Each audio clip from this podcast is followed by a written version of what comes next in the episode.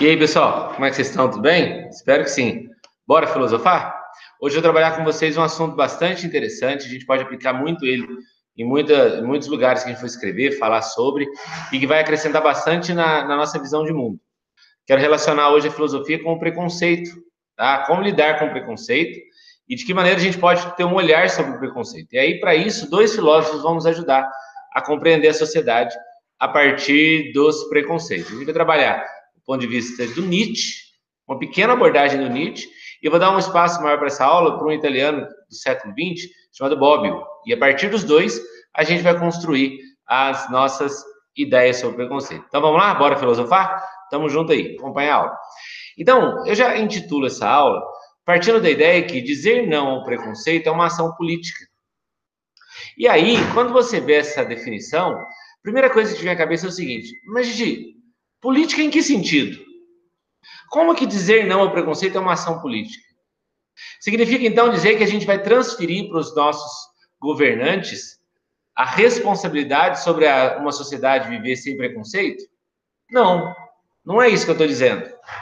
Dizer então que dizer não ao preconceito depende das leis que são criadas para que não haja preconceito?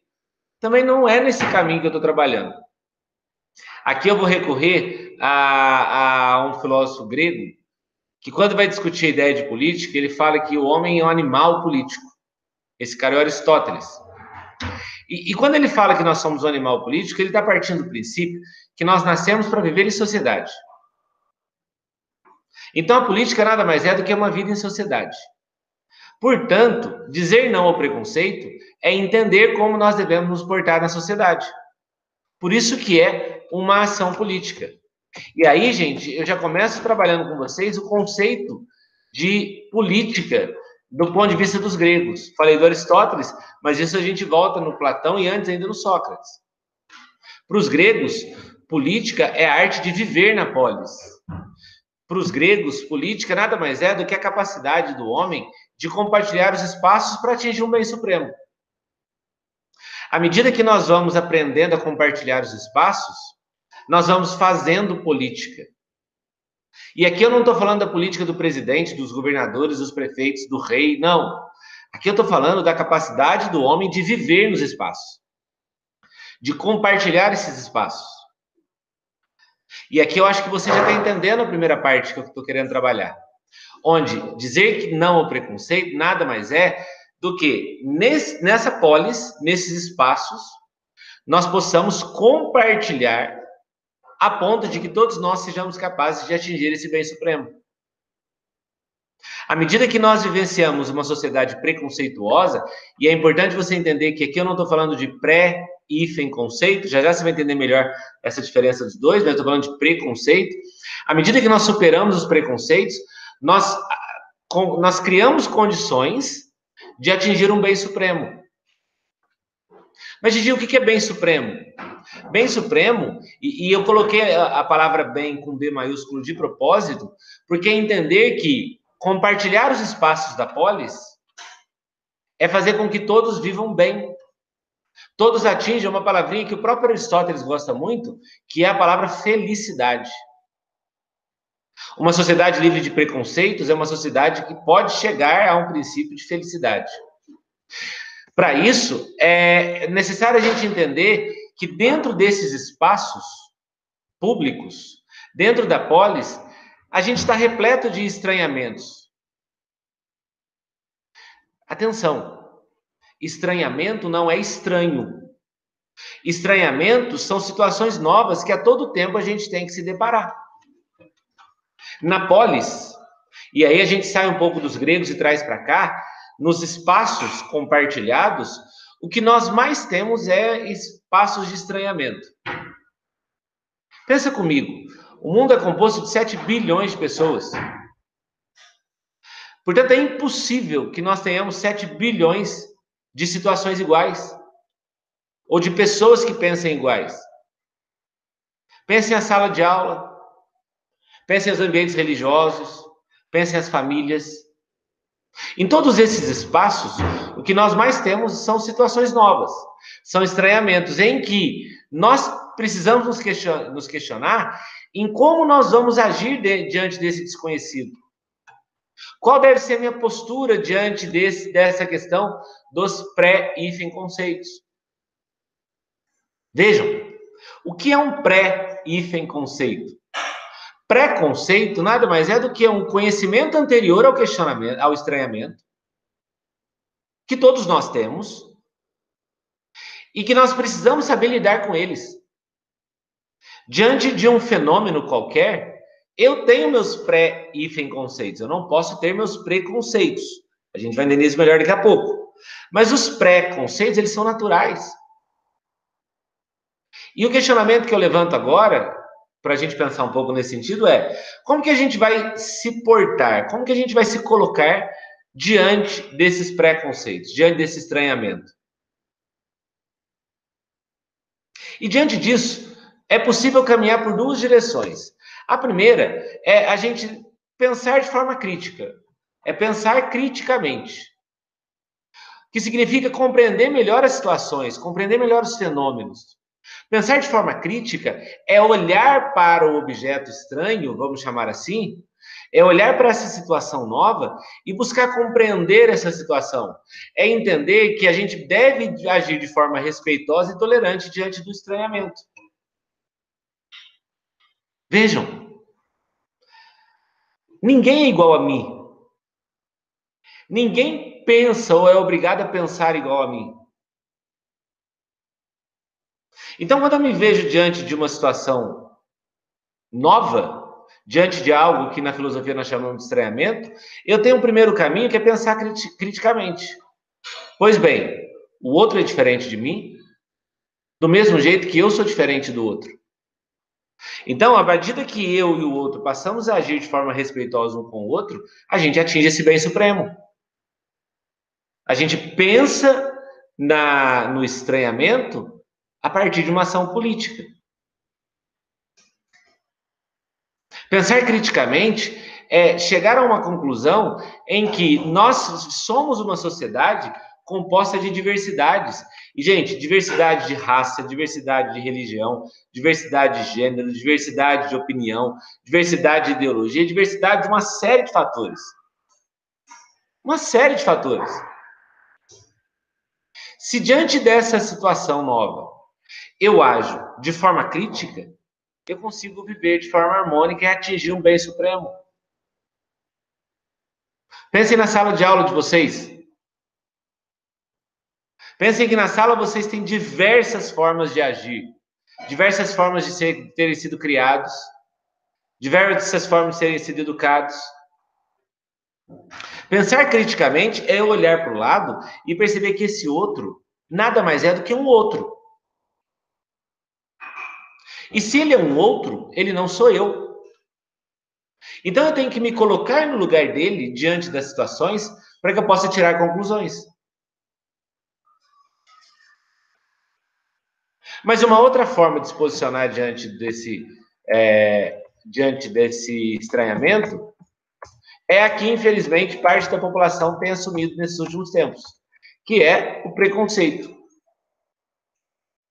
Ah, na verdade, o preconceito nada mais é do que se posicionar de modo a combater o que me parece estranho. Vejam que eu não coloquei estranhamento, agora eu coloquei estranho de propósito. Porque o preconceito parte do princípio de que aquilo que não pertence ao meu universo é estranho. E se é estranho, eu devo combater. Ao combater esse estranho, seja de forma simbólica, seja de forma material, eu vou provocar dano no outro. O preconceito nada mais é do que a incapacidade de viver no espaço com o outro. O preconceito nada mais é do que a incapacidade de atingir esse bem comum, esse bem supremo. E como eu não sei lidar com esse com o outro, como eu não sei lidar com o estranho, eu utilizo de violência, seja simbólica. O que, que é violência simbólica? A violência verbal, apelido, é, xingamento, ou material, que é a própria violência. O preconceito, gente, é a incapacidade do homem de pensar criticamente. Lembra que homem aqui, eu não estou falando de gênero masculino, tá, gente? Estou falando da pessoa humana. É a incapacidade da pessoa humana de olhar para o estranhamento e não para o estranho e compreender que o outro é diferente de mim. Como eu não tenho essa capacidade, e se eu for um sujeito preconceituoso, eu não tenho essa capacidade, a única forma que eu tenho de resolver essa incapacidade é na violência. E aí, a maior reflexão que a gente pode fazer dentro desse contexto é a questão do bullying. O bullying que é a manifestação do preconceito. Que a gente tem percebido na sociedade aí diversas diversas notícias, diversos problemas que se você for buscar na origem, o começo de tudo é a incapacidade dos indivíduos de se posicionar de modo a relacionar-se com o estranho. E como eu não sei me relacionar com o estranhamento, eu vou combater o estranho. E aí, para a gente compreender essa questão do bullying, eu vou trazer o Nietzsche, para a gente perceber uma reflexão interessante que ele faz. Aqui eu não vou dar uma aula sobre Nietzsche, mas eu faço um recorte de uma parte dele. Nietzsche é um, um, filósofo alemão do século XIX, que vai analisar de uma forma até de certo modo pessimista o ser humano. Ele entende as relações humanas, na maior parte das vezes, pessimistas. E olha que interessante uma reflexão que ele faz. O Nietzsche ele compreende que nós somos passionais. O homem é um ser passional. Passional significa que age pela natureza instintiva, pelas paixões. Nós somos vontade. Eu, Gigi, sou vontade. Eu sou sentimento. Eu não sou só razão. Um pouco antes do Nietzsche, a gente tem filósofos iluministas que fizeram a gente acreditar que nós éramos só razão. Nietzsche fala: não, eu sou instinto, eu sou natureza, eu sou paixão, eu sou vontade. E o grande problema da sociedade, na visão do Nietzsche, é que o homem moderno ele vive reprimindo esses instintos. Ele fica com medo de colocar para fora suas vontades. O homem moderno ele tem medo de, de, de manifestar os seus desejos por conta da razão. E essa repressão que a sociedade faz sobre nós faz a gente ter reações que muitas vezes são irracionais. De repente, aquele menino que era quietinho e que durante todo o tempo na sala de aula sofria bullying de seus colegas, de uma hora para outra se revolta, pega uma arma e faz um atentado numa escola. Lembra o caso de Suzano? Ou muitos casos que a gente vê muito notícia nos Estados Unidos, de ex-alunos de escolas que entram na escola com metralhadora, saem matando todo mundo, e aí vai analisar o histórico daquilo. Aqueles meninos, eles antes eram vítimas de bullying na escola. Eu não estou justificando aqui, falando que é legítimo sair matando todo mundo. Muito pelo contrário. Mas Nietzsche aqui, ele está encontrando uma resposta a essas ações. Para ele, o ser humano está à deriva, ou seja, está abandonado diante de uma sociedade complexa. E aí, muitos de nós não sabemos fazer parte desse sistema. E aí a consequência que a gente tem é a rebeldia, é a tentativa de autoafirmação. Percebam que muitos casos de crimes que têm a sua origem no bullying, quem cometeu o crime, ele na verdade está tentando se autoafirmar. Ele está tentando dar uma resposta àqueles que cometeram bullying com ele na infância ou em algum momento da vida.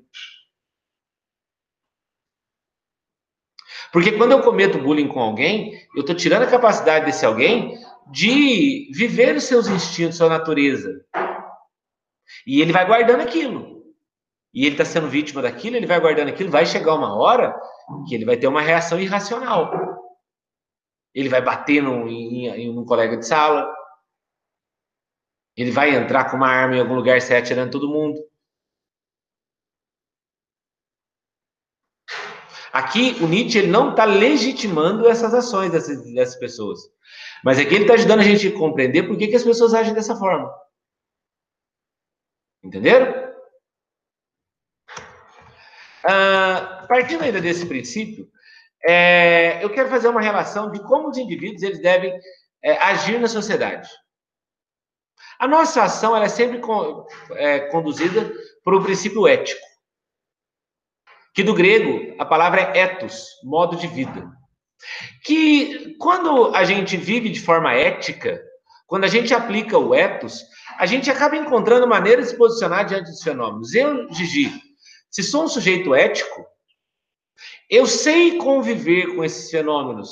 Eu sei viver com o estranhamento. Pessoal, podemos entender então que o preconceito, antes de tudo, é uma ação antiética. Porque à medida que o indivíduo é, consegue compreender os fenômenos, à medida que o indivíduo assume valores éticos e esses valores o ajudam a compreender esses fenômenos, nós estamos livres dos preconceitos. E aí, a educação, a escola tem um papel fundamental nesse contexto.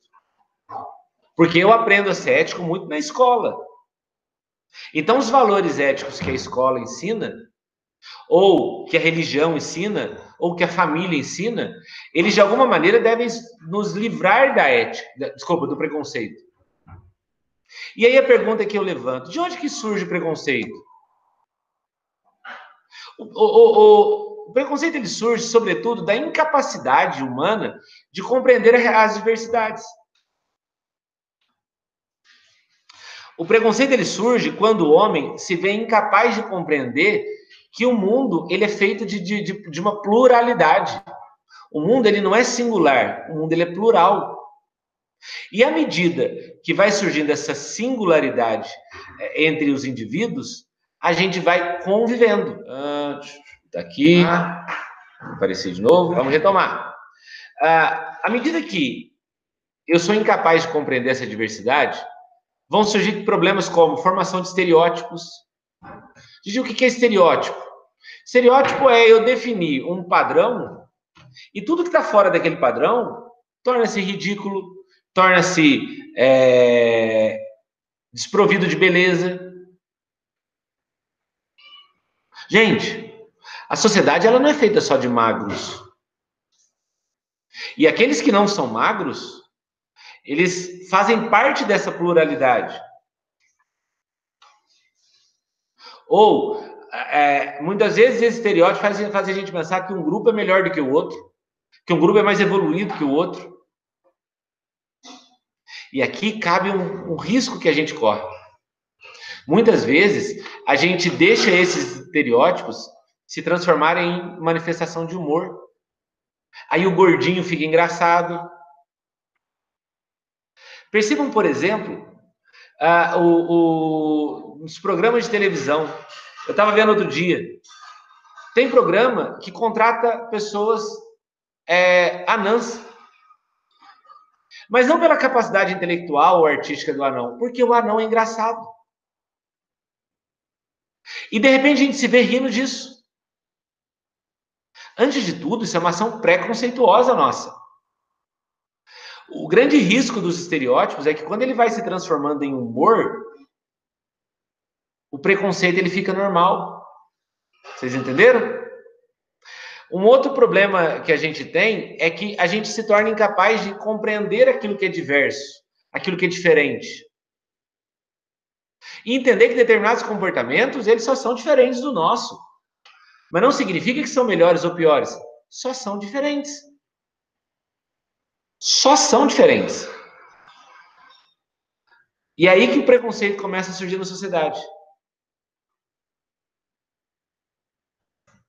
E aqui eu quero fazer, para terminar rapidamente, uma análise de um filósofo italiano que morreu em 2004, o Norberto Bobbio, e ele vai partir de, desse conceito aqui, ó, chamado preconceito coletivo.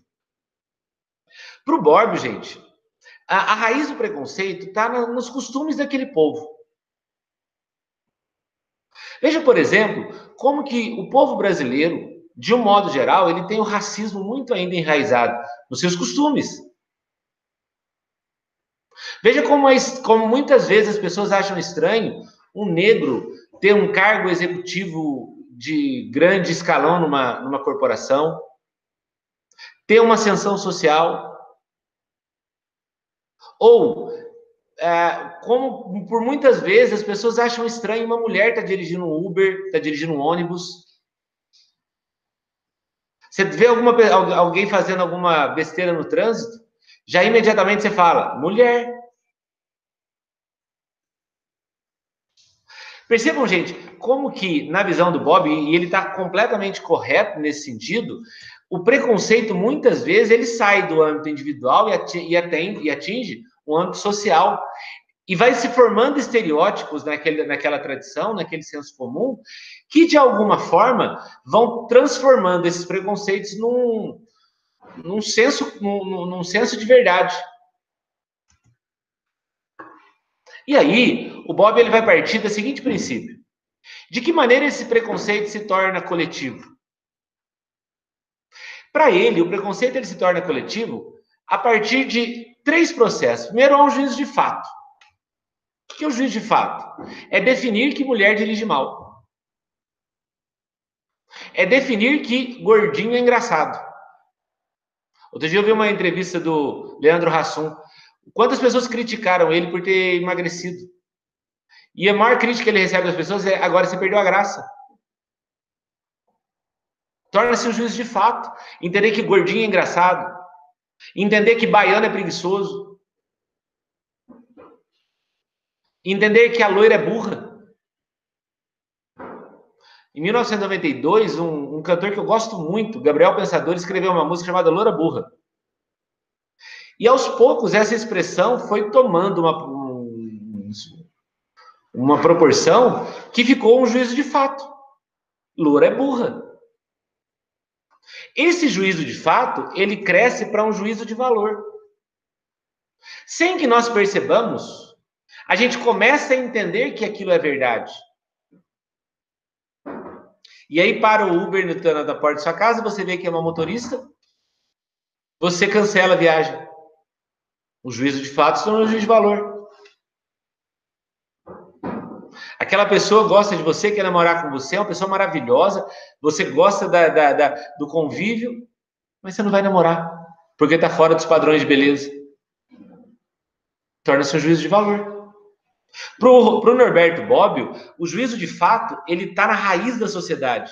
E quando ele está na raiz da sociedade, ele vai entrando na nossa mente, se torna um juízo de valor. E isso faz com que a gente segregue a sociedade. E entenda que o melhor deve sempre comandar. Aqueles que são mais atingiram um progresso maior, naturalmente, vão mandar os mais fracos. E aí, o Bob ele entende o seguinte: o preconceito ele nunca vai acabar. Não vai acabar, porque já está enraizado. Como ele nunca vai acabar, ele vai falar: olha, então é necessário que, por meio da educação, se promova uma maior conscientização social e cultural. As pessoas elas devem assumir uma maior consciência na sociedade e na cultura. E quanto mais democrático for aquela sociedade, menos preconceito vai haver porque todos vão poder participar das decisões daquele grupo social. Então, a, a, a intenção nesse, nessa aula foi a gente entender o preconceito como uma, um fenômeno político, não político do ponto de vista da política, política, política mesmo, como a gente conhece, tá? Mas política do ponto de vista da polis, tá? De viver na polis. Espero que tenha ajudado bastante. Qualquer dúvida pode perguntar aqui embaixo. Estou à disposição. Até o próximo vídeo e bora filosofar!